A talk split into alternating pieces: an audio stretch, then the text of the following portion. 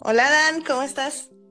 ¿Qué tal, Edith? Pues aquí estamos haciendo una prueba de grabación que al parecer ya empezó hace siete segundos y vamos a hablar de algo muy particular. ¿Qué, qué es, Edith?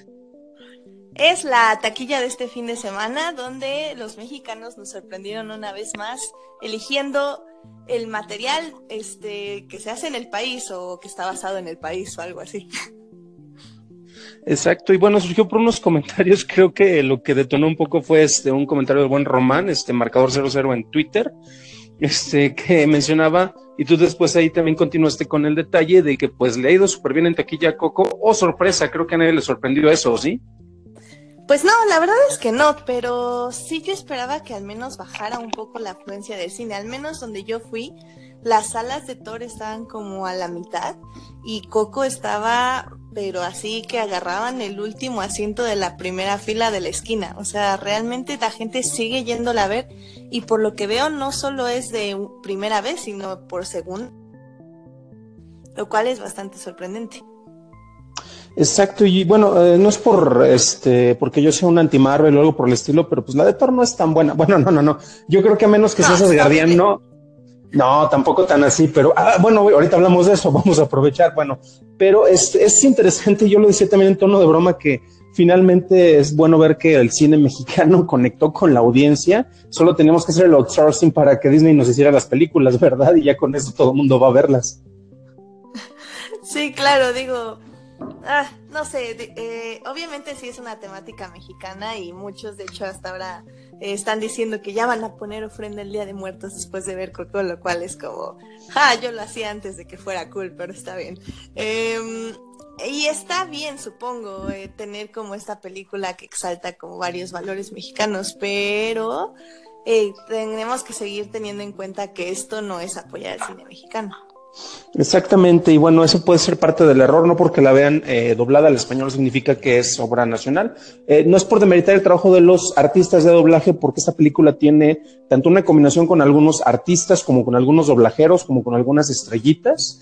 Y bueno, lo único que voy a comentar al final de esto es que tuve la oportunidad de verla en inglés antes de que la quitaran en todos lados. Gente que dice que se le baja el doblaje, favor de no succionar, porque ustedes serían los que deben haber ido el primer fin de semana para verla en inglés, para que no la quitaran, ya que este fin de semana es imposible verla en ese idioma en todo el país. Y ahora sí que a mí me tocó ver cómo se iban cayendo de las distintas salas este, españoles.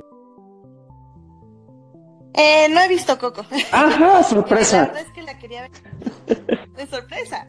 Eh, la verdad es que la quería ver en inglés, pero ahorita, justamente como dices, ya solo la puedes encontrar en la cineteca.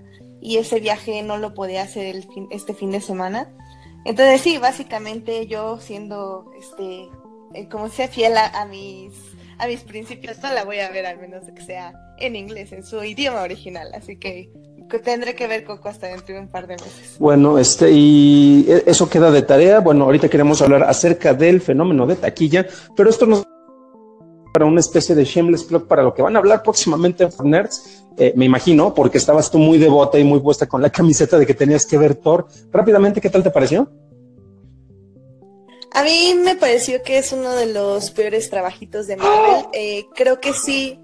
No, es que la comedia para mí no funciona porque son como sketches o son como gags que se repiten una y otra vez sin que realmente tengan como una conexión entre sí más que el hecho de hacerlos.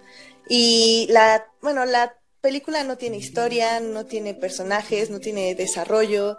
A mí me pareció una de las peores películas de Marvel y no veo por qué les dio risa. Sinceramente como que estaba esperando todo el tiempo a reírme y nunca pude sacar ningún tipo de risa. Cosas como, como el gag, uno de los gags que se veían desde el tráiler, que en los trailers a mí me fascinaron porque yo decía, finalmente se ve algo muy divertido y tan simple como el de, oh, cuando ve a, to, a Tora Hulk y dice, oh, es un amigo del trabajo, en el tráiler da risa, en la película no. Eh, no creo que esté tan, tan, tan bajo en el nivel en el que lo mencionas, eh, sin embargo, concuerdo en varios aspectos, eh, particularmente yo creo que le sobran como 30 o 40 minutos de esa película. Este, pero, pero, lo peor del caso es que se ve que la realización es buena, sin embargo, ya es muy cansado. Y yo fue así de, si le hubieras cortado 10 minutos acá, otros 15 acá y acá, aquí ya no estaría tal, tal vez tan, tan fastidiado, tan fatigado con lo que estaba viendo, porque el director, el director es muy divertido y eh, creo que dentro de poco se nos va a cortar la grabación.